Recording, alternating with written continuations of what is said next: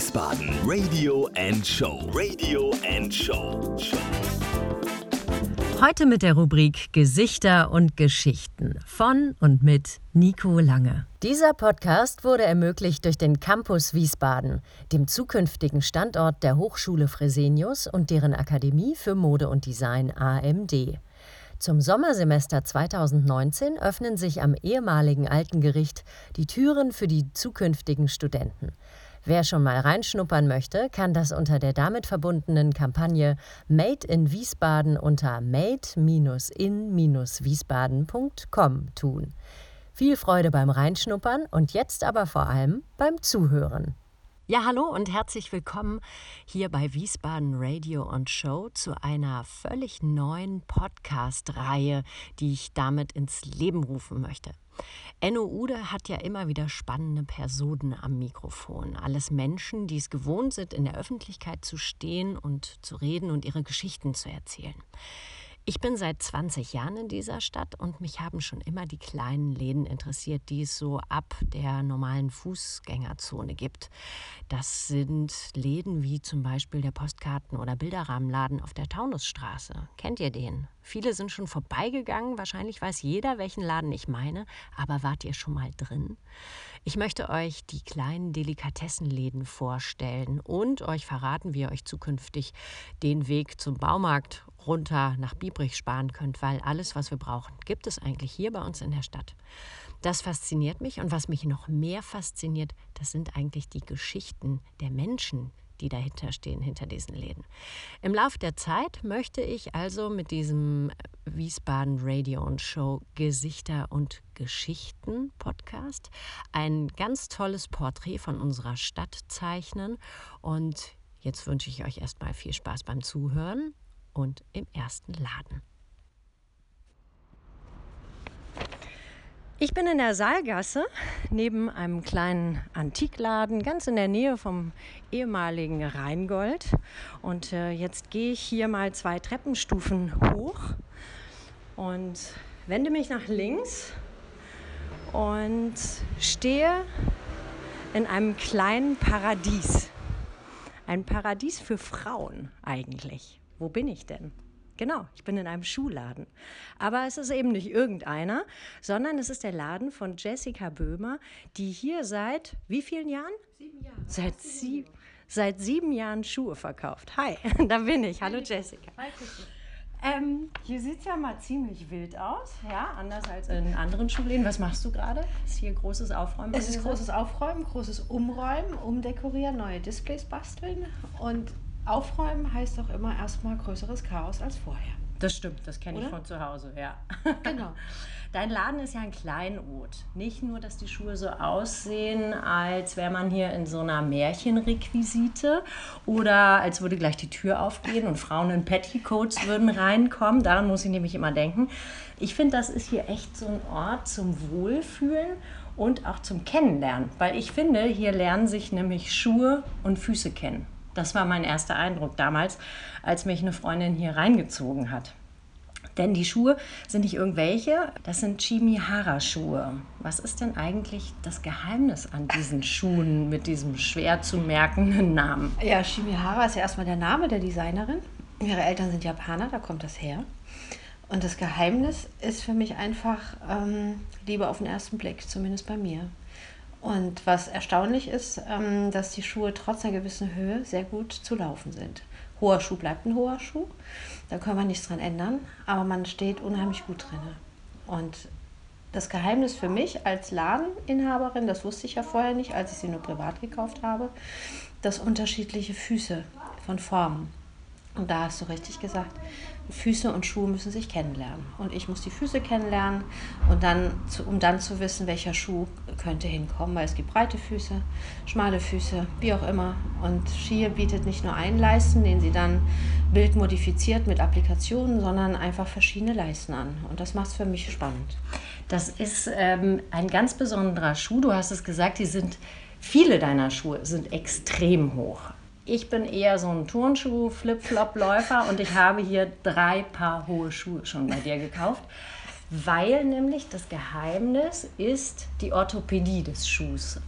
Kannst du das nochmal, ich habe das nur so ein bisschen noch in Erinnerung. Also Orthopädie ist an sich ähm, ja eher, ähm, also was man sagen kann, Schier hat sich orthopädisch gebildet. Also sie ist keine, aus, sie ist keine fertig ausgebildete Orthopädin, sondern sie berücksichtigt in der statischen Konstruktion einfach, ähm, dass man stabil ist, weil es für sie im Rahmen des Machbaren beim hohen Schuh wichtig ist, dass man einfach dennoch stabil und bequem gehen kann.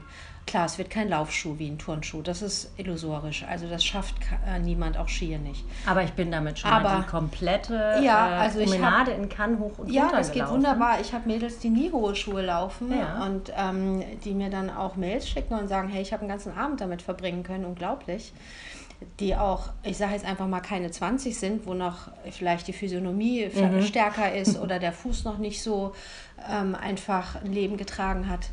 Und es ist wirklich sehr, sehr gut auszuhalten. Und zwar liegt es daran, weil in jedem Schuh, korrigiere mich, wenn das nicht richtig ist, da ist ein äh, Plateau versteckt, ja, oder? Ja, ich weiß, worauf du hinaus willst. Es hat nicht jeder Schuh ein Plateau. Das Plateau hat den Effekt, dass die gesehene Höhe ähm, reduziert wird äh, fürs Tragen. Und das Plateau ist entweder sichtbar, außenliegend oder es ist innenliegend. Das heißt, wenn ein Absatz 8 cm hat, ist er dann gefühlt vielleicht knapp über 6 cm. Und damit reduziert sich einfach die Laufhöhe. Und das sind ja wirklich Schuhe, also ich denke immer so ein bisschen an 20er Jahre. Aber du hast hier auch Schuhe, so klassische äh, Stiefeletten in Hoch für den Winter. Du hast den Ballschuh, du hast hier Tanzschuhe, es gibt ganz flache Schuhe, immer mit wunderschönen Materialien. Mhm. Es ist unglaublich bunt in diesem Laden, was ja auch ungewöhnlich ist für einen Schuhladen. Und ich finde, hier sieht es so ein bisschen aus wie in einem Wohnzimmer. Ja, hier stehen Blumen, da ist neben uns steht hier eine kleine Bar, da ist ein Cognac drauf, äh, Stoffe, es duftet ganz toll. Oft, wenn ich zu dir in den Laden komme, läuft sogar Musik im Hintergrund. Lebst du auch ein bisschen in diesem Laden? Ja, das war mein Wunsch, einen Raum zu finden, wo ich arbeiten kann, in dem ich mich aber auch gleichzeitig wie zu Hause fühle. In der Hoffnung, und so ist es auch passiert, und es freut mich sehr, dass Menschen kommen, mit denen ich mich wohlfühle. Und das hat wohl, es war natürlich auch ein Experiment, ne? So, also es war ein, ich konnte das nicht planen. Ich konnte nur das machen, womit ich mich wohlfühle, und das muss man aber auch erstmal machen den Wunsch, das äh, so zu fühlen, umzusetzen in einen, in einen kleinen Raum, ähm, war das eine, aber es dann zu tun und ja, so fühle ich mich sehr wohl. Und Schier bietet eben auch, und das ist das, was du gesagt hast, so verschiedene Modelle, weil sie inspiriert sich ähm, ganz vielfältig. Also auf Flohmärkten, äh, überall. Also ich hatte sie auch mal besucht, ich bin hingeflogen, um zu sehen, wie es dort aussieht. Und Wo genau bist du hingeflogen? Alicante, Stadt Alicante gelandet. Und in der Provinz Alicante, in der Stadt Elda, ist Büro, da lebt sie. Und da ist auch so, eine, so ein kleines Industriegebiet, wo verschiedene Schuhdesigner ihre ja, Sachen fertigen lassen, die sie nicht selbst herstellen, wie Innensohlen oder wie das Innenleben der Absätze, das ist Kunststoff. Da mhm. gibt es eine Firma, die ist einfach spezialisiert darauf. Sehr komplex, also äh, wird wirklich sehr, sehr aufwendig gemacht, werden ähm, Holzmodelle gefräst, in CAD übertragen. Also es ist nicht einfach nur so ein Absatz. So richtig gutes ein ja, Handwerk der, der, einfach. Es ist auch, ne? absolut der ganze ja. Schuh. Also die Absätze variieren pro Schuhgröße, damit die Statik erhalten bleibt. Schier macht auch sehr viel mit Applikationen, mit Blüten, die mhm. verändern sich auch wieder mit der Schuhgröße, weil ja je größer ein Schuh, umso mehr Platz und umso größer muss von der Proportion die Blüte werden. Und das ist eine Kunst, das ist wirklich Kunst am Ja, du Fuß, musst die Liebe ich, zum Detail macht. mögen. Und ja, vor allen genau. Dingen ist sie auch wirklich Designerin, sie macht ja. wirklich alles selbst. Ja, sie ist aber keine Spanierin, sie lebt nur in Spanien. Ja, oder? also Shir ist in Brasilien geboren. Mhm. Ihre Eltern sind Japaner, dann hat sie in Tokio Design studiert, hat auch in New York gearbeitet und hat einen äh, spanischen Ehemann, mit dem sie in Spanien lebt und drei Kinder. Wie groß ist der Laden? Also, was du siehst, sind rund 24 Quadratmeter und gesamt sind es 35. Also winzig. Alles ausgenutzt. Dementsprechend haben wir hier gerade Sauna. ja, das stimmt. 30 Grad.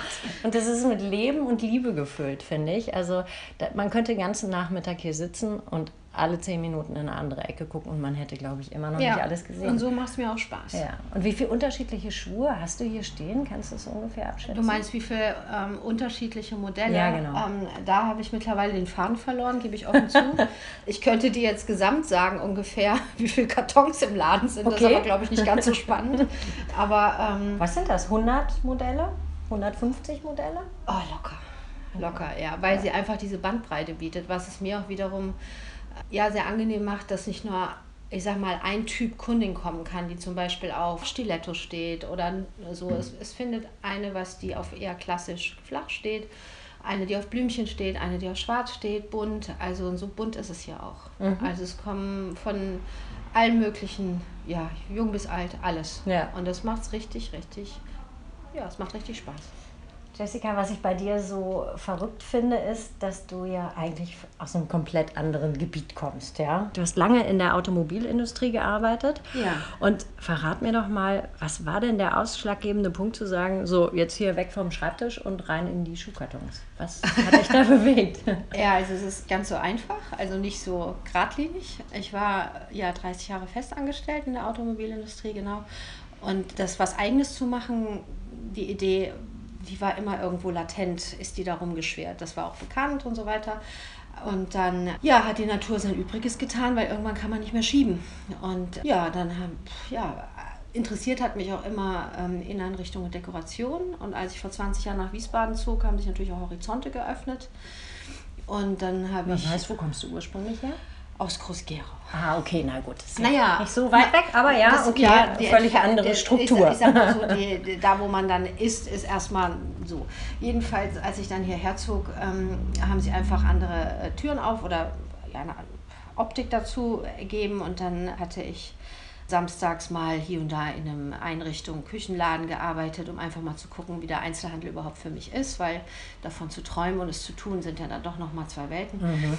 Und ja, und irgendwann, als dann, ich sag mal, ein gewisses Alter erreicht war, wo das Schieben dann immer schwieriger wird und der Druck wächst, war einfach der Gedanke, jetzt oder nie. Und dann sprach ich mit jemandem und äh, einfach so ganz lapidar sagte, oh, ich würde so gerne einen Laden machen. Und genau der rief mich an und sagte, du, du hast mir erzählt, du willst doch einen Laden machen und ich kenne einen, der kennt einen, der wird einen Laden frei. Ja, und dann wurde mir etwa mal anders. So, und dann saß ich hier in diesem Laden, winzig wie er ist, und dachte, gut, Inneneinrichtung, Deko, das ist es dann nicht hier. Weil so Vitrinen stellen und die Sachen rein, das war nicht meine Idee. Also er ist einfach zu klein. Was aber wiederum, wenn dann der Realismus des Umsetzens hinzukommt, natürlich, dann kommen ganz andere Dinge. Das war dann eben mein alter Job, der mir dann zugute kommt, dass man nicht in, in Träumereien verfällt, sondern einfach sagt, okay, Realismus, Miete muss erwirtschaftet werden. Das heißt, hier ist die Miete denn absolut bezahlbar in dieser Gegend. Und nur der Laden war zu klein, also ganz einfache Frage, was verkaufe ich jetzt? So ist mhm. das entstanden. Dass da mal so ein Laden draus wird. Also die Ursprungsidee war eine andere. Und ähm, ja, und dann ging es irgendwann ans Machen oder Lassen. Gut, dann waren diese üblichen Dinge, man muss den Arbeitgeber absprechen und so Sachen. Und du und hast ja auch am Anfang, als wir uns kennengelernt haben, ähm, warst du ja nur zeitweise hier und hast ja deinen alten Job ja, weitergemacht. Genau, was und irgendwann genau. ergab sich aber die Chance, dass du ganz naja, hier reingehen Ja klar, konntest, wenn du, oder? wenn du gründest, also ich sag mal, bei allem Herzenswunsch ähm, bin ich auch ein Kopfmensch. Und sagte ich, okay, wenn in der Gründungsphase, ich will nicht verkaufen müssen, denn das ist, Verkauf ist nicht meine Initialzündung für einen Laden gewesen, ganz andere. Und die Angst, verkaufen zu müssen, war größer als alles andere. Und so habe ich ein paar Jahre das parallel gemacht. Meinen Hauptjob und den Laden nebenbei, auf, also nebenbei in Anführungszeichen aufgebaut. Bin dann erst am späten Nachmittag gekommen ja. Du hattest ja auch eine Angestellte am Anfang, gell? Genau, ja. hatte eine Mitarbeiterin, ja. genau, und habe versucht, das dann irgendwo hier zu wuppen und zu gucken, weil ich wusste auch nicht, was passiert. Also ich habe keinen weißen Laden, ich habe einen braunen Laden, ich habe keine spitzen Schuhe, ich habe runde Schuhe, ich habe rote Schuhe, ähm, bunte Schuhe und... Ähm, Grüne Schuhe, goldene Schuhe, ja, und am, Schuhe. und am Anfang, so voll wie der Laden ist, standen nur, glaube ich, 11, 12, 13 Schuhe. Am Anfang, weil einfach meine Überlegung war, ein, ja, ähm, wie will ich überhaupt den Laden starten? Und wie soll die Zukunft aussehen? Und wie soll es überhaupt laufen? ich gesagt, gut, okay, erst nur Schuhe, nicht große, große Nummer, sondern ähm, jeder Schuh muss alles andere, jeder verkaufte Schuh muss alles andere finanzieren. So hat sich der Laden dann Stück für Stück aufgebaut und getragen und mein Hauptjob hat praktisch mich getragen und so sind wir über Jahre dann gewachsen so an dem Ganzen. Weil auch einen Laden zu führen, ich habe es vorher nicht gemacht. Sowas muss man auch erstmal aushalten. Ja, muss auch, auch ne? aushalten. Du mhm. stehst dann da und denkst, okay, kommt jetzt einer, will das einer? Also diese ganzen Gedanken gehen dir durch den Kopf. Und dann kam noch hinzu, das ist Schiers Konzept. Ähm, das wusste ich als rein private Kunde. Ich trage die Schuhe selbst seit 2002. dass ich als Laden noch gewissen, ich sag mal, so ein Art Trittbrett-Design machen darf, weil ich bin keine Designerin, überhaupt nicht, aber ich mag so gerne so ein bisschen vor mich hin kreativieren und dann eröffnete sich auf der Messe die Möglichkeit, dass ich selber die Farben gestalten darf an den Schuhen. Wow. Das war erstmal, das heißt ein positiver Schock, weil natürlich mit Ladengestaltung war es auch erstmal so, ja, okay, sitzt du hier und wie machst du jetzt den Laden? Man muss es ja auch erstmal umsetzen, so. Und so ist das dann immer mehr einfach in Fleisch und Blut übergegangen, dass das dann auch Spaß macht und sich zu trauen, rote Schuhe zu machen, bunte Schuhe und ja, und das, ein Bilderbuch hier. Und das macht, es macht auch Spaß, einfach Risiko einzugehen. Ja. Jetzt bist du ganz hier. Jetzt bin ich ganz hier. Jetzt sind hier neben den Schuhen, mhm. ähm, ich sehe noch Ohrringe, ich sehe Schmuck, ich mhm. sehe Armbändchen. Also, wie ich schon gesagt habe, es gibt unglaublich viele Dinge zu ja. entdecken. Über uns hängen ein paar wirklich sehr außergewöhnliche Socken, ja, Taschen. Wo willst du noch hin? Oh, ganz, ganz viel. Das kann man gar nicht so alles in Worte fassen. Also vom Grundtyp bin ich äh, jemand, die gerne sucht, entdeckt, findet. Und ich mag es, Menschen zu finden, die noch vom Grundherzen Designer sind, also keine industrielle Massenfertigung.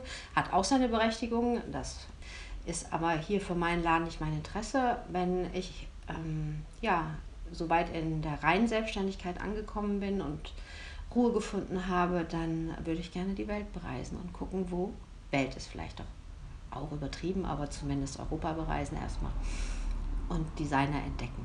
Toll. Die und hast du dein erstes Paar Chimihara noch? Ja. Ja? Ja. Okay. Ich und nimmst du die mit auf die Welt? Ich habe ganz bestimmt. Nein, ich, und ich habe sogar noch, das hat Shia mal gemacht, Taschen. Okay. Ja, ich konnte sie aber leider nicht davon überzeugen, wieder ihre schönen Taschen zu machen. Ihr Mann hat am Tisch ähm, mir direkt Zeichen gegeben, gib Gas, gib Gummi, ich bin auch dran. Aber das ist leider nicht zu machen, okay. weil sie auch alles bei sich behalten will und die ganze Schuhgeschichte immer mehr wuchs. Und sie macht wirklich alles bei sich mit Festangestellten. Also sie gibt nichts weg. Sie hat auch mal Herrenschuhe gemacht, ähm, eingestellt, weil sie müsste dann zu viel rausgeben und verliert die Kontrolle. Also äh, ich würde sagen, ihr seid auch zwei Persönlichkeiten, die sich gesucht und gefunden haben. Die Schuhdesignerin oder die Designerin ja, wir sind in ein Spanien. Baujahr sogar. Ah. Ein Baujahr. wir können zusammen groß werden ja. noch.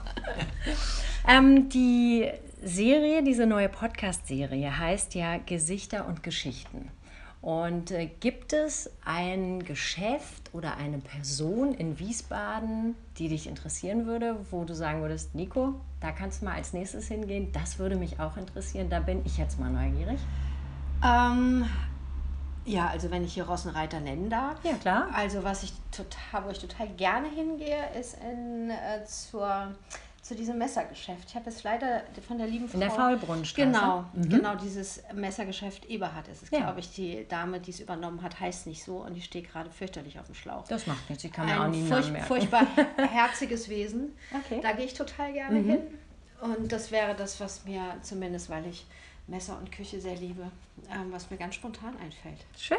Das was aber nicht heißt, dass es nicht noch mehr in Wiesbaden gibt. Oh, das da, ich glaube, mir wird nicht langweilig werden in dieser Serie. Gut, bevor ich jetzt hier in den Regalen verschwinde und mal gucke, welcher Schuh mich durch den Sommer trägt, bedanke ich mich ganz herzlich bei dir. Ich hoffe, auch euch hat es viel Spaß gemacht. Dieser Laden ist wirklich ein Kleinod und äh, wenn ihr mal vorbeigeht, geht nicht weiter, geht rein. Ja, Schön, dass ihr zugehört habt. Genießt das Leben, geht in die Stadt, geht nicht ins Internet. Die Beratung hier in dem Laden ist einfach um Meilen besser, schöner und vor allem viel herzlicher. Also tschüss, macht's gut, bis zum nächsten Podcast. Das war Wiesbaden Radio and Show. Radio and Show. Von und mit Enno Ude.